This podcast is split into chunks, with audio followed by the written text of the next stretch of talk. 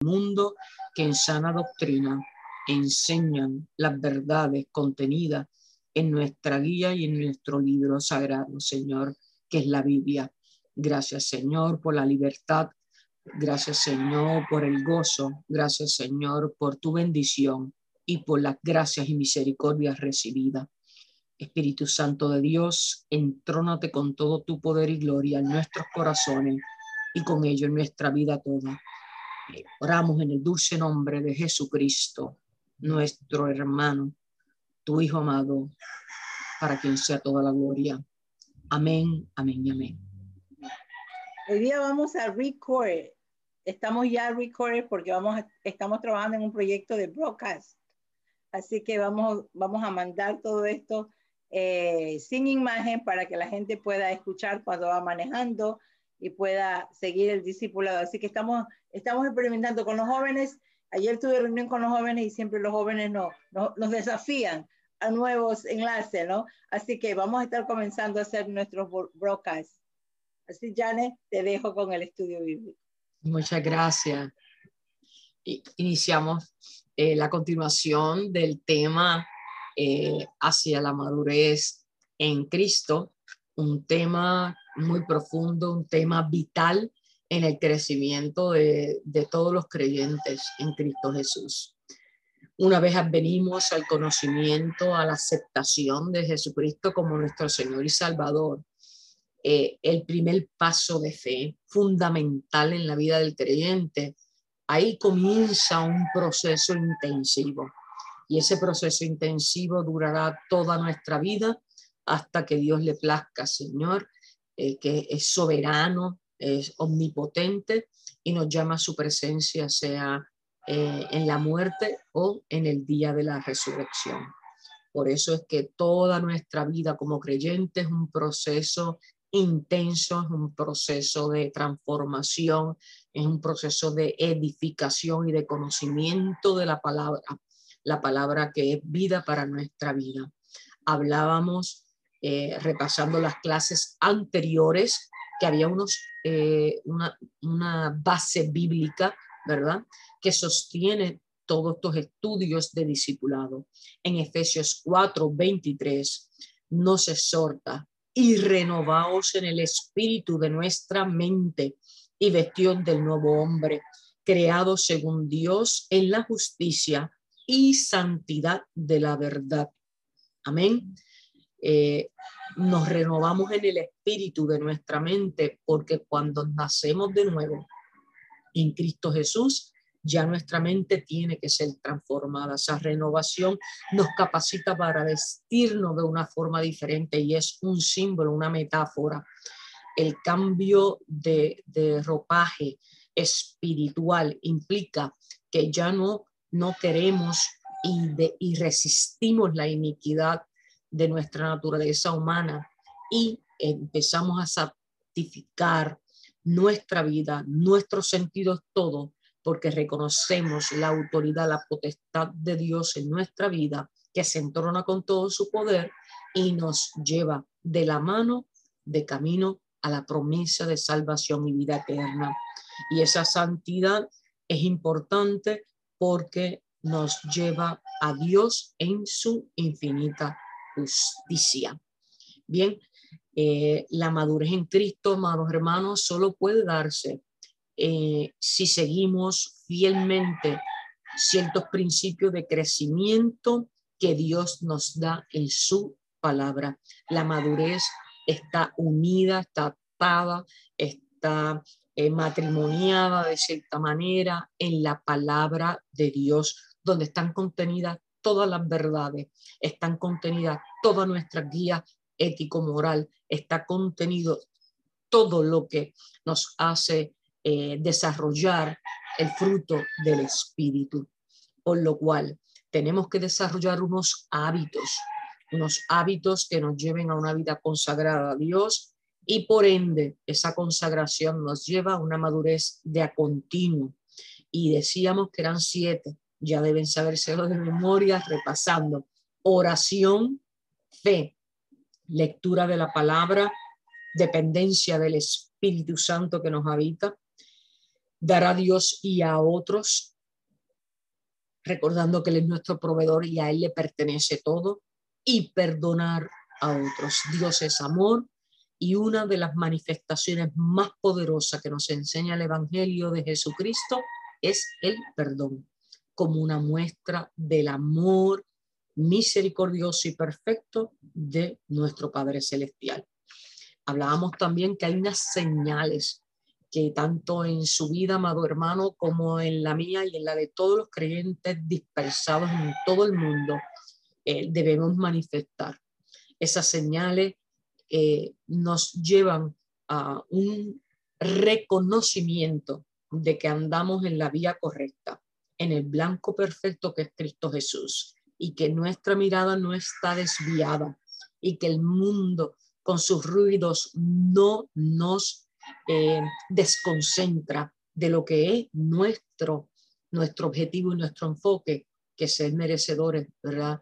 de ese perdón y la promesa de salvación en Cristo Jesús. Las señales de madurez cristiana eran cuatro. Repasamos. Vemos las pruebas como un entrenamiento. Dios es nuestro coach, es nuestro entrenador espiritual a través de Cristo Jesús, quien es nuestro paradigma, es a quien miramos, es nuestra inspiración. Señales de madurez cristiana es permanecer en una vida de oración. Y hemos discutido en clases anteriores que hay diferentes tipos de oración. Usted entregue el corazón en humildad, entregue con sinceridad, tal cual es, porque Dios nos conoce y para Él no hay nada oculto. Entreguemos nuestra vida en oración. Tres, respondemos a las confrontaciones con discernimiento y humildad. Una confrontación es cuando alguien nos alerta en amor y en respeto, no en juicio, porque no es lícito juzgar a nadie, pero en amor y en respeto. Alguien nos alerta sobre alguna área que estamos descuidando o que debemos quebrantar en, en, en, la permanencia del objetivo, que es crecer. Y muchas veces asumimos algún tipo de costumbre, por decir mala costumbre, en lugar de edificar nos hace decrecer en la fe. Por lo tanto, si hay algún hermano, un pastor, un ministro, un hermano de la fe que nos confronta con amor y respeto, tenemos que en humildad y con discernimiento determinar en un autoanálisis qué de esa confrontación nos está alertando para nosotros modificar actitudes. Por eso es que en la palabra se nos llama animarnos unos a otros. Y en ese ánimo de sostenernos uno a otro para no caer, hay una responsabilidad que pocas veces se habla y es la de la confrontación. Cuarto, como cristianos andamos de progresión en progresión, pasando por ese proceso de santificación. No somos perfectos. Fuimos criados, fuimos creados a imagen, ¿verdad? De la perfección de Dios, pero hay un pecado adánico, ¿verdad? Que está dentro de nuestra naturaleza eh, espiritual que se y Jesús fue quien vino a redimirnos, a libertarnos y a transformarnos. Y tendremos una nueva identidad en Cristo Jesús cuando Él venga. Y nosotros lo creemos y es nuestra esperanza. ¿Cómo logramos esos siete hábitos y estos, estas cuatro señales poderosas, hermosas, necesarias, indispensables? Recordando eh, esas exhortaciones extraordinarias que nos deja mm, el apóstol Pablo en la carta a los filipenses, específicamente en Filipenses 2.13. Dios obra en nosotros tanto el hacer como el querer para su beneplácito. En oración pedimos ser transformado y pedimos que Dios nos capacite y a través de su Santo Espíritu, quien es nuestro paracleto, nuestro consejero, nuestro guía, nuestro amigo, eh, es quien nos sostiene, porque nos revela a Dios en nuestra vida, a través de esa vida en oración, pidamos tanto el querer como el hacer, como nos exhorta Pablo en Filipenses 2.13. En la clase pasada hablábamos de un personaje eh, de un, eh, debo corregir, no es un personaje porque esto no es ficción, hablábamos de la persona de Pedro. Pedro el apóstol, el pescador, el que antes se llamaba Simón y que nos revela cómo fue procesado hacia una madurez espiritual. Eh, yo sé, tengo la certeza de que fue muy edificante hablarle de Pedro a ustedes y voy a repasar brevemente quién era Pedro para hoy darle continuidad a unos aspectos esenciales de los cuales es preciso que hablemos. La madurez espiritual nos tiene que llevar al entendimiento del Evangelio en nuestra vida, un Evangelio de vida práctica. Bien, Pedro fue aquel que dijo, cuando cayó de rodilla ante Jesús y le dijo, apártate de mí, Jesús, le dijo, Señor, estamos en Lucas 5.8, apártate de mí, Señor, porque soy hombre pecador. Y es hermoso, ¿verdad? Porque Cristo entonces Jesús le contesta, no tengas miedo, de ahora en adelante pescarás personas. Fíjense que cuando Jesús habla nuestra vida, habla de forma primero sencilla, directa, con su autoridad soberana y nos da específicamente una asignación de vida, el cual es nuestro destino profético. Cuando somos ya adiestrados a escuchar la voz de Dios y no los ruidos del mundo, en el discernimiento nuestro espíritu nos dice, Dios habló y confirma tu corazón. Y en esa paz que solamente proviene de Dios en Jesucristo en nuestra vida, es que podemos entender la, la misión profética con la cual cada uno de nosotros ha sido creado. Y eh, podría parecer eh, que Pedro era el menos idóneo. Voy a leer de este libro que ha sido extraordinario. Es un libro sencillo, Los 100 hombres eh, principales de la Biblia. También está la versión de las mujeres principales de la Biblia. Es un libro que hace algún tiempo yo compré en la sección de libros cristianos, una farmacia, los 100 hombres principales de la Biblia y nos da varios párrafos de los diferentes hombres de fe de la Biblia. Pedro parecía ser el menos idóneo para convertirse en un apóstol de Jesús. Su nombre era Simón, hijo de Jonás. Era un hombre tosco, trabajador y más o menos inculto. Podríamos decir que Pedro era una persona eh, igual que usted y que yo. Puede también que hubiera sido un, un poco grosero y vulgar. Como pescador tendría sus días buenos y sus días no tan buenos en el negocio. Simón tenía una empresa con Zebedeo que era el padre de Jacobo y Juan, a quienes Jesús también llamaría al apostolado. Jesús se había referido a ellos como hijos del trueno, tal vez dando a entender que su padre tenía un temperamento fogoso. Si eso era así, es posible que Simón y Zebedeo tuvieran ¿verdad? sus diferencias, sus disputas, algunas de las cuales eran probablemente de grandes voces eh, que no iban ¿verdad? a más, que discutían pero no se iban a la fuerza. Entonces llegó el día en que el hermano menor de Simón, Andrés, le dijo que había conocido al anhelado Mesías. Tenemos que preguntarnos qué pensó Simón. Cuando hablamos de Simón, estamos hablando de Pedro, sobre la noticia que su hermano le dio y cómo reaccionó cuando conoció a Jesús. Además, Jesús le dio inmediatamente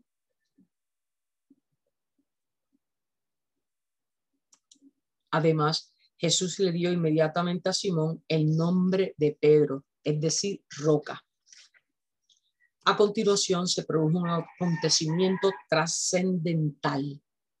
Es importante, eh, eh, precioso y poderoso, amados hermanos. Después de la barca de pesca de Pedro como púlpito, Jesús le dijo que se apartara de la orilla y echara la red por la borda para pescar. Como había tenido uno de los días que nosotros llamamos vaca flaca, Pedro es reacio al principio, ¿verdad? Tenía cierta duda, pero luego acepta la petición de Jesús y en un abrir y cerrar de ojos, Pedro hace tal vez la mejor pesca de su vida. Sintió algo sobrenatural.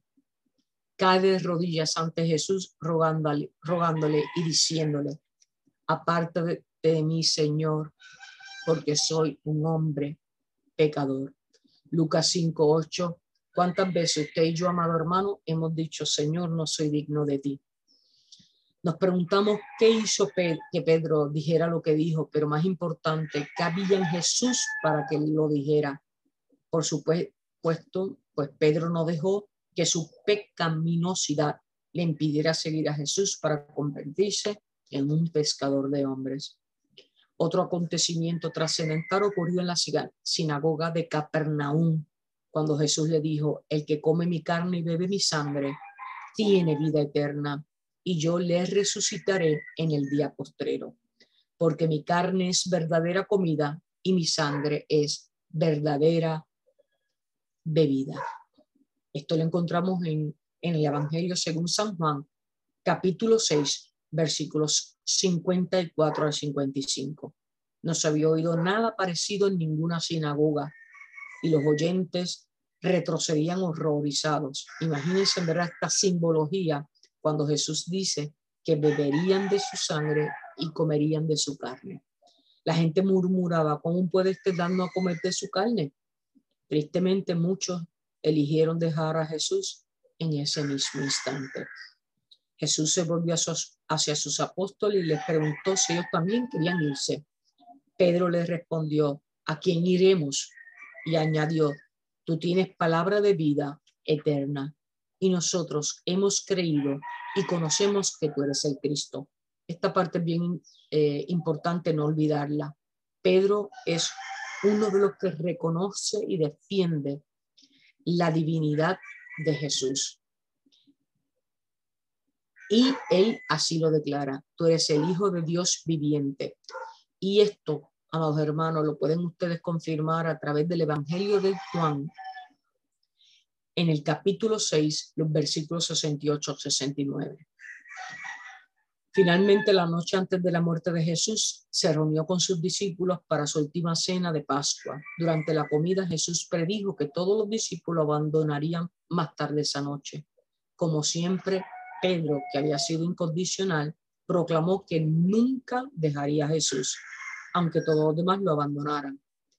Ni aunque tuviera que morir con Jesús, lo negaría. Eso lo vemos en el Evangelio de Mateo 26, 31 al 35. Y Jesús le contestó, tu vida pondrás por mí. De cierto, de cierto te digo, no cantará el gallo sin que me hayas negado tres veces. Juan 13, 38. Si esas palabras casi le parten el corazón a Pedro, lo que Jesús dijo a continuación probablemente le sobresaltó aún más. Simón, Simón, aquí Satanás os ha pedido para zarandearlos como a trigo, pero yo he rogado por ti que tu fe no falte. Y una vez vuelto, confirma a tus hermanos. La perspectiva era a la vez escalofriante, pero a la misma vez alentadora, porque Jesús le estaba diciendo y confirmando que le estaba intercediendo por Pedro. Pedro pasó de ser un seguidor impulsivo y testarudo a un líder lleno del Espíritu. Repito, Pedro pasó de ser un seguidor de Dios que era impulsivo y testarudo a ser un líder lleno del Espíritu. Dios tomó un trozo de carbón en bruto y lo refinó para sus propósitos. Y hará lo mismo con cada uno de nosotros si dejamos de lado nuestro orgullo y nuestro ego. Y hará lo mismo con cada uno de nosotros, con usted y yo, si dejamos de lado nuestro orgullo y nuestro ego. Alabamos al Dios eterno.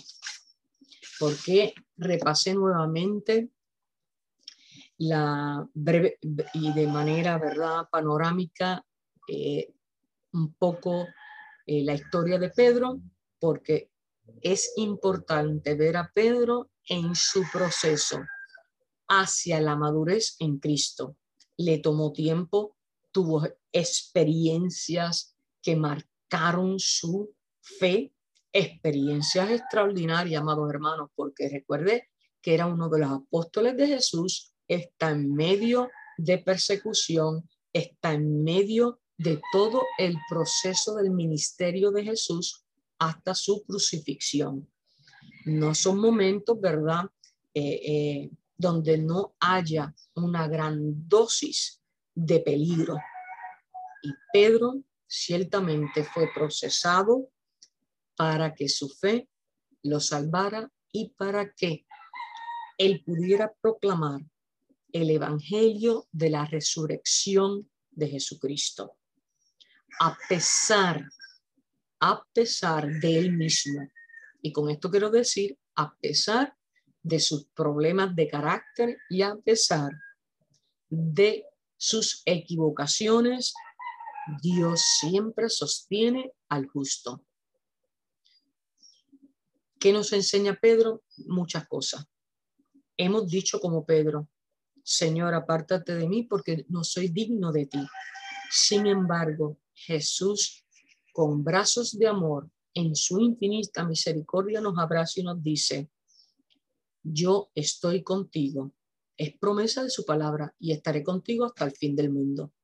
Y cada vez que en humildad reconocemos nuestra iniquidad en arrepentimiento y le damos a Jesús su soberanía, porque es de él, la reconocemos.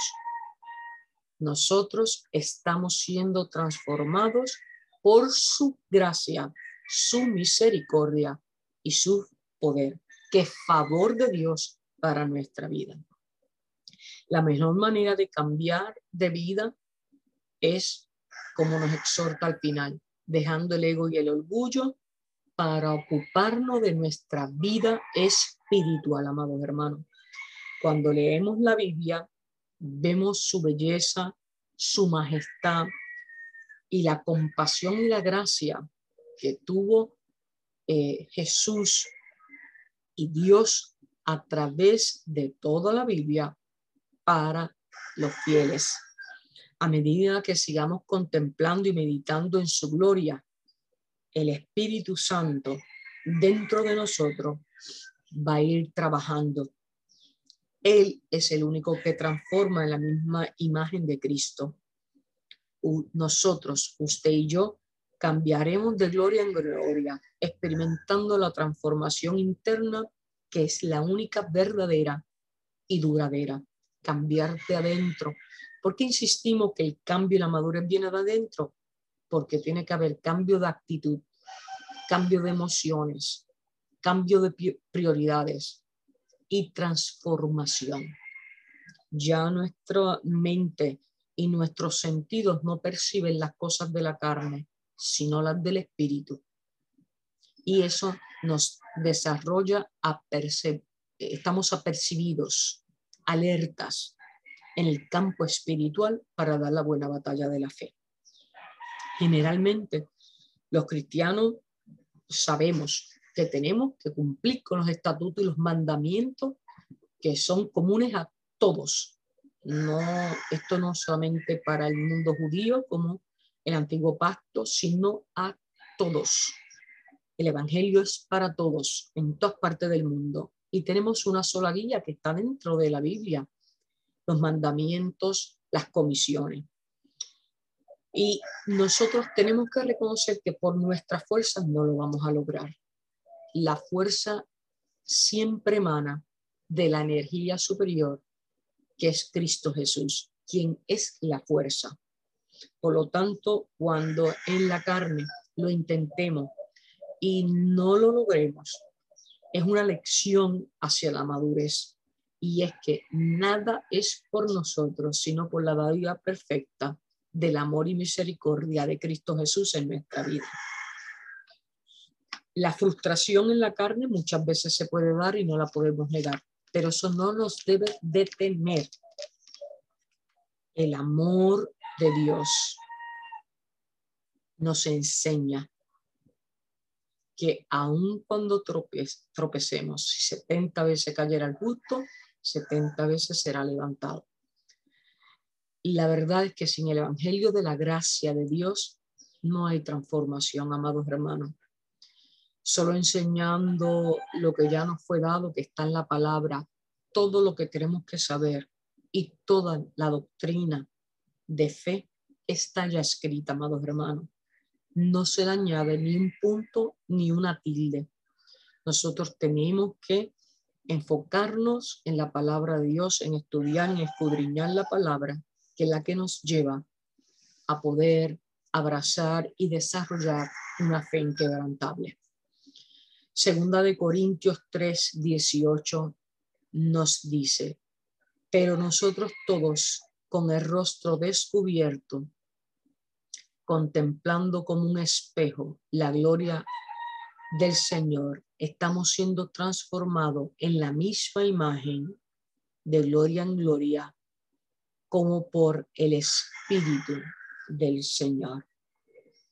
Este poderoso versículo nos dice que estamos contemplando a Jesús y su obra gloriosa en la cruz, donde Él resucitó, viendo lo que tuvo para usted y para mí, para la humanidad, para el mundo creyente, el mundo cristiano. Él obtuvo para nosotros un galardón que es que venció la muerte y que juntamente con Él seremos en algún momento resucitados para vida eterna.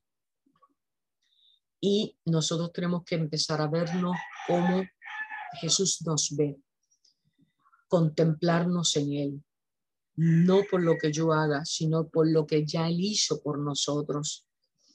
Y Él es el Dios de justicia, Hijo de la luz. Y cuando vemos al Hijo de la luz, ilumina nuestra vida para transformación. Por eso es que dice de gloria en gloria por el Espíritu de Dios porque viene de adentro desde el espíritu hacia afuera y lo hacemos. Ese proceso se puede dar si tenemos la convicción que es la seguridad, porque lo creemos, lo declaramos, porque no hay duda de que en Cristo Jesús somos transformados, redimidos y liberados para la salvación de nuestra alma. Adoramos, a nuestro hermano, a, a Jesús. Y cada día nos agarramos de su vida y de su proceso.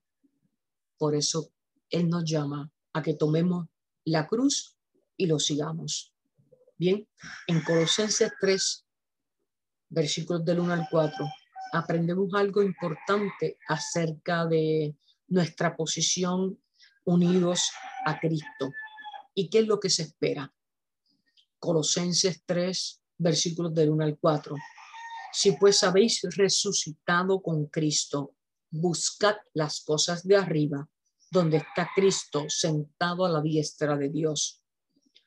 Poned la mira en las cosas de arriba y no en las de la tierra, porque habéis muerto y vuestra vida está escondida con Cristo en Dios.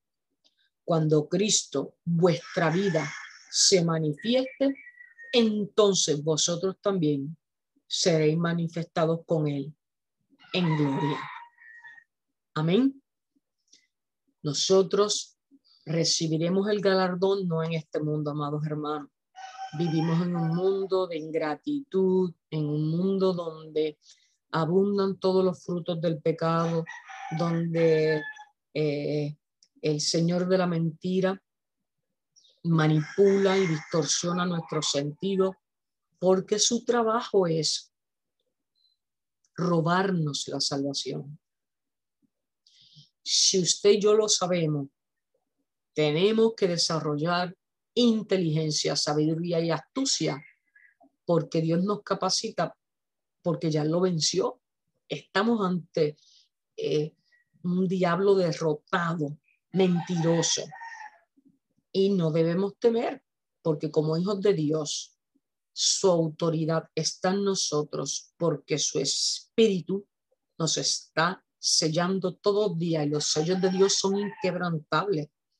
Por lo tanto, la autoridad de Cristo está en y con nosotros y nos da y nos capacita para poder resistirlo.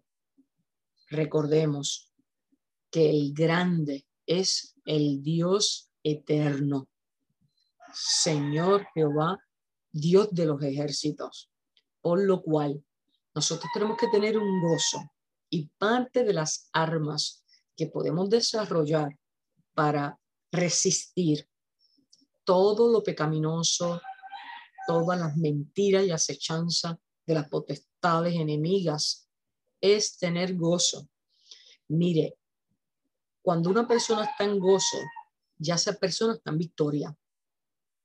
Una, uno de los rasgos que con el, con el, paso de los años yo he, he entendido claramente que ya me hace presa fácil del enemigo es estar triste, frustrado, acongojado, en depresión, en ansiedad.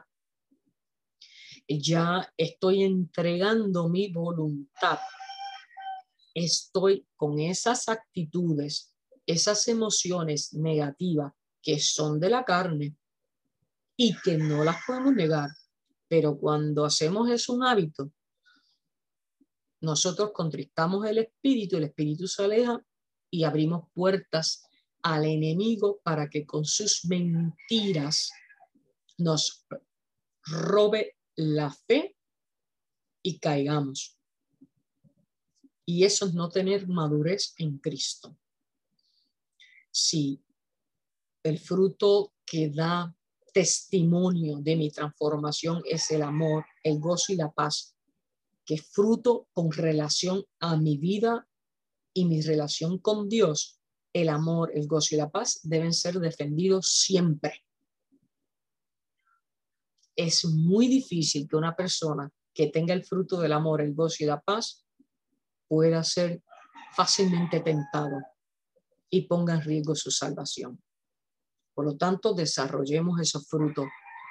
Para desarrollarlos tenemos que conocerlos. Bien, y es importante que usted, Gálatas 5, el fruto del Espíritu, usted lo conozca, usted lo cultive, usted sepa de lo que estamos hablando, lo hemos hablado en clases pasadas. Es muy importante que sepamos por nombres qué valores defender, que son los valores del Espíritu y dan testimonio de nuestra madurez. Eh, fíjense en que leímos que en Colosenses 3, el versículo 4, dice, cuando Cristo, vuestra vida se manifieste, entonces vosotros también seréis manifestados con Él en gloria. Está hablando de nuestra salvación. Y es bien importante que nosotros sepamos que es la salvación. Salvación es liberación, es seguridad, es rescate, es auxilio, es preservación, es liberación y es victoria todo lo que acabo de decirle, liberación, seguridad, rescate, auxilio, preservación, liberación, victoria, se da en Cristo Jesús. Es la salvación bíblica, es la salvación de la doctrina de fe cristiana, es promesa y es nuestra esperanza, amados hermanos. Y la palabra salvación, muchos teólogos, ¿verdad? Los que los estudiosos de la Biblia eh, nos informan que la palabra salvación o sus variantes o derivados, salvar, salvador, se menciona más de 600 veces en la Biblia toda, es decir, en el Antiguo y en el Nuevo Testamento. Por lo tanto, esa palabra es fundamental para entender la doctrina de fe cristiana. Jesús encarnado, que es el Evangelio viviente, nos trae por su acto de sacrificio una promesa de salvación. Esa es nuestra fe y nuestra esperanza. Y tenemos que saber que es la salvación. Porque si no, podemos hablar de ciertas creencias y verdades doctrinales dentro del cristianismo, nos estamos madurando en la fe. Hay tres términos doctrinales que corresponden a los tres tiempos y explican la salvación en su sentido completo. Una, la justificación. Estamos hablando ahora del tema de la salvación, que es un tema que cuando maduramos en la fe tenemos que entender bien. La primera, salvación por justificación. ¿Qué quiere decir eso, amados hermanos?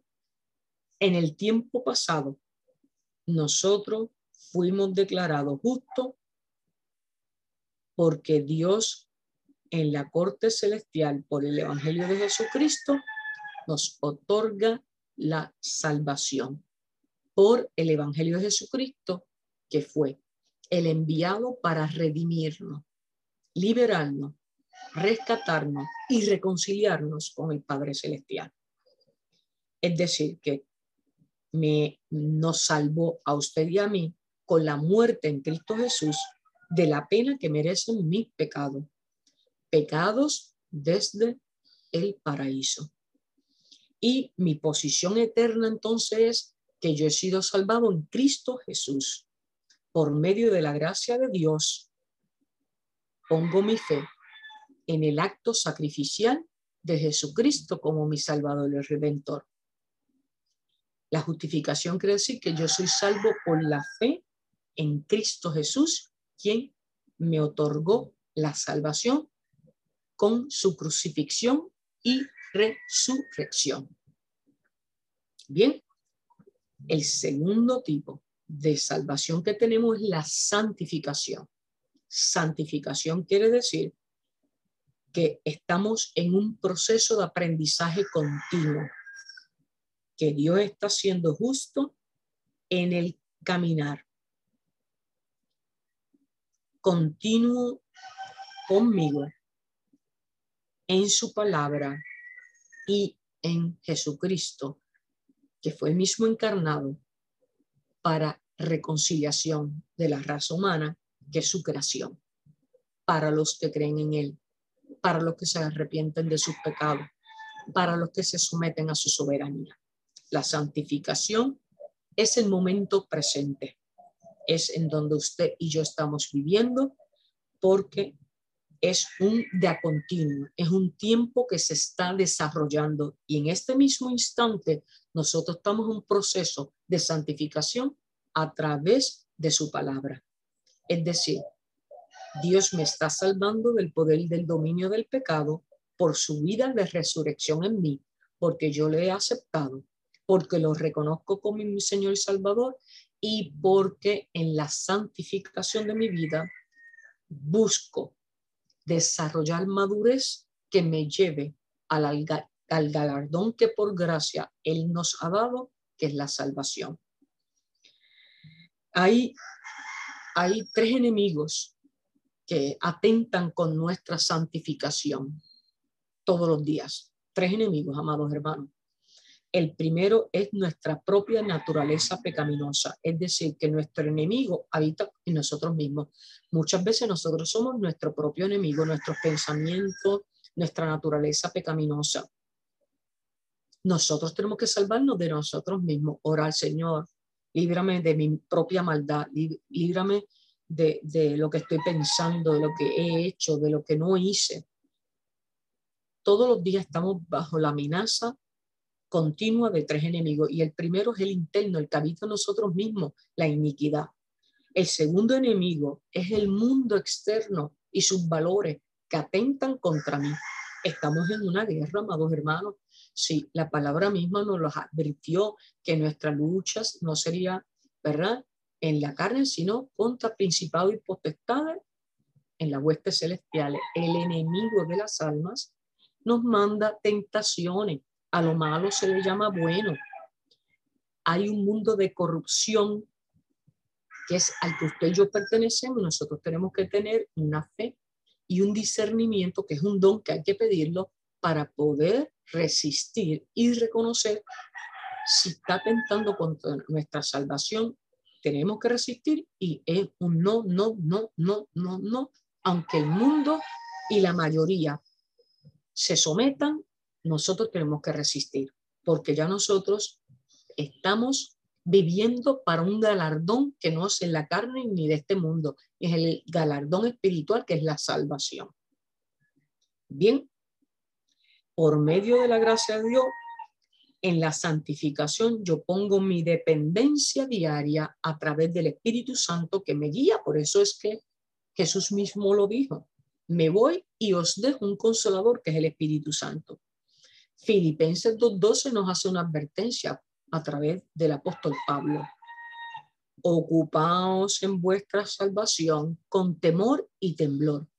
Nos hace una advertencia específica. La salvación con nuestras obras la arriesgamos, amados hermanos.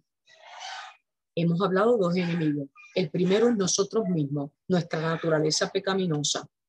El enemigo me habita a mí mismo. Yo tengo que quebrantar todo lo que sea pecado.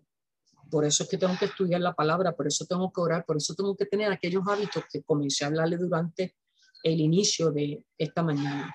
El segundo enemigo es el mundo. El segundo enemigo está externo, es todo, todo lo que nos amenaza, ¿verdad? Incluyendo el prójimo, que muchas veces también se convierte en nuestro enemigo, tratando de seducirnos para hacernos resbalar. Bien, tengamos que tener criterio uno de los frutos del Espíritu es que entregamos el, nuestra voluntad para el dominio de nuestro, el dominio control de nuestras emociones al Espíritu Santo. Y Él es nuestro freno, porque ya no vivo yo, sino Cristo vive en mí. Y tenemos que actuar conforme actuaría Jesús. Es precioso el plan de Dios para nuestra vida. El tercer enemigo es el enemigo infernal, el diablo, las huestes enemigas, ¿verdad? Que existen y no las podemos negar. Hay una batalla que es en la mente, que después baja hasta el corazón y Dios busca la mente y el corazón. Recordemos el, el Torah y el Shema. Tenemos que amar a Dios con toda, con todo nuestra mente, con toda nuestra alma, con todo nuestro corazón y con toda nuestra fuerza. Es decir, con todo nuestro ser. Si lo amamos solamente con una área, las otras áreas, entonces a quién se la hemos entregado. Tres enemigos. Nosotros mismos, que es el enemigo interno. El externo es el enemigo, en el, enemigo del mundo y el diablo mismo y todas sus altimañas. Tenemos que reconocer las altimañas, mentiras, eh, las tristezas, eh, eh, lo que en el mundo se llamaría las pérdidas, aferrarnos a lo material, al ego, etcétera, etcétera, que usted y yo, ¿verdad? Bien conocemos. Jesucristo vino a buscar y a salvar lo que se había perdido. Lucas 19:10. Nosotros eh, en la, tercera hemos hablado de justificación y hemos hablado de santificación. La tercera eh, Salvación es la glorificación. ¿En qué tiempo va a pasar la glorificación? En un futuro. La justificación pasó en el pasado porque Jesucristo vino a darnos la gracia, el don, la dádiva de la salvación por sus méritos y no por los míos. La santificación es el momento presente donde usted y yo estamos siendo procesados hacia una madurez espiritual. Y Filipenses nos indica, ¿verdad? Filipenses 2.12, ocupaos en vuestra salvación con temor y temblor. En el tiempo futuro viene la glorificación, que es mi perfección final, que seré cambiado y transformado imagen y semejanza del Dios Altísimo. Y eh, aquí es bien importante porque aún vivimos en un cuerpo físico que está bajo la maldición de la enfermedad y la muerte, amados hermanos. No podemos negar esa realidad estamos usted y yo en un cuerpo físico que se deteriora, que cuando muere se lo comen los gusanos.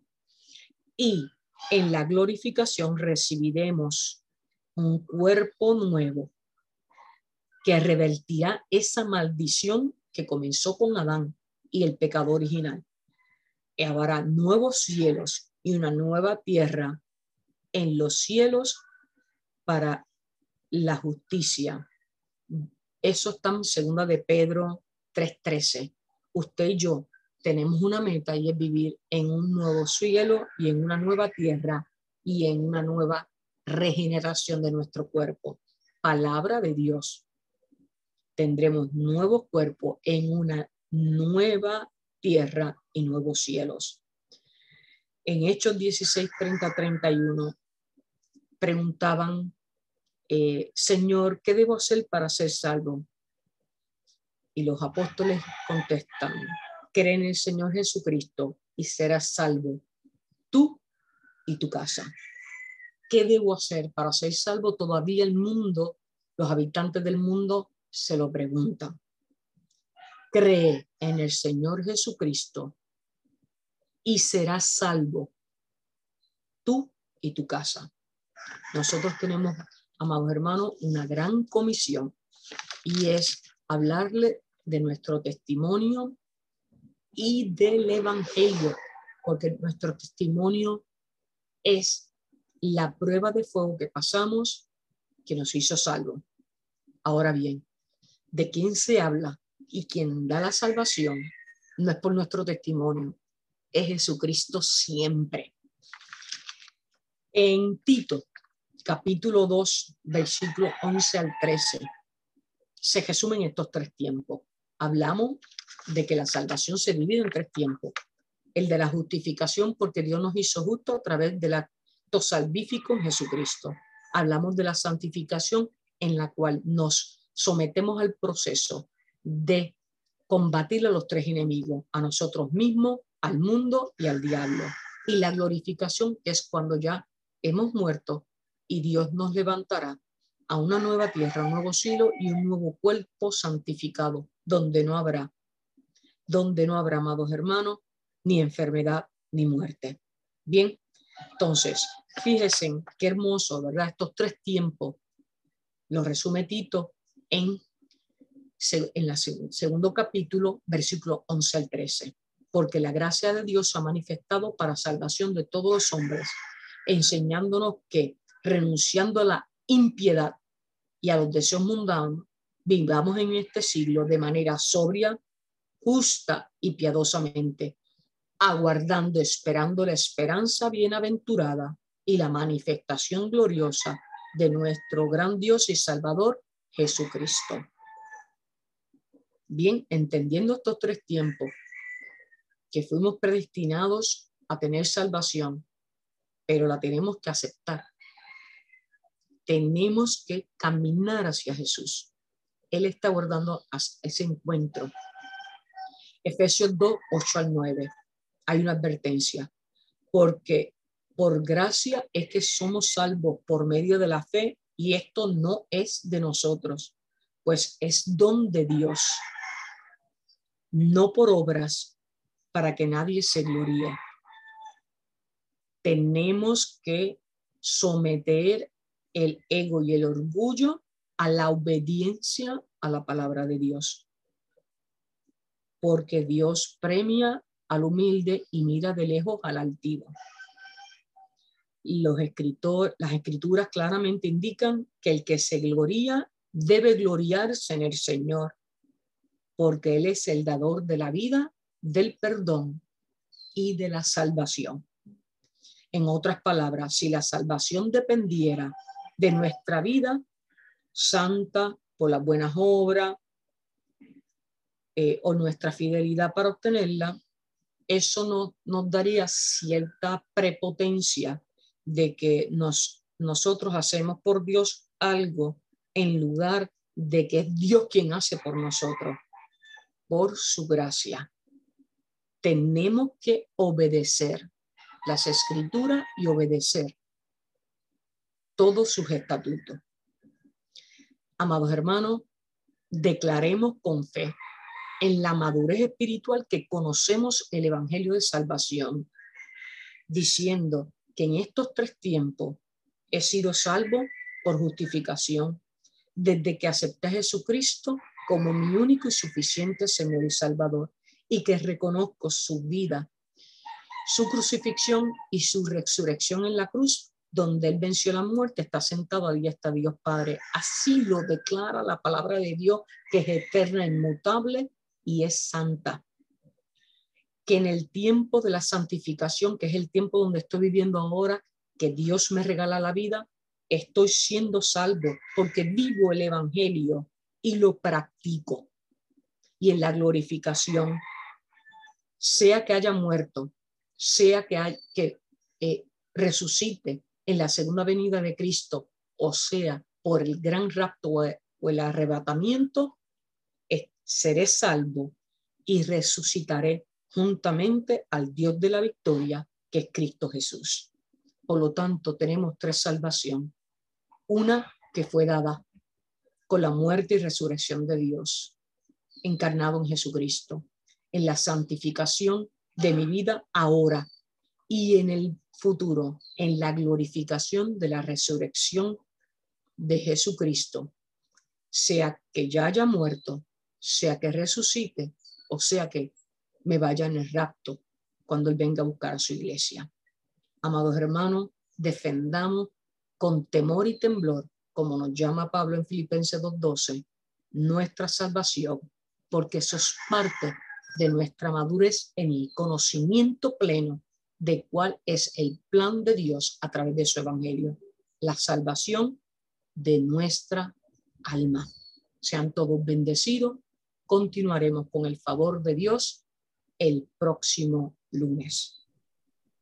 Aleluya.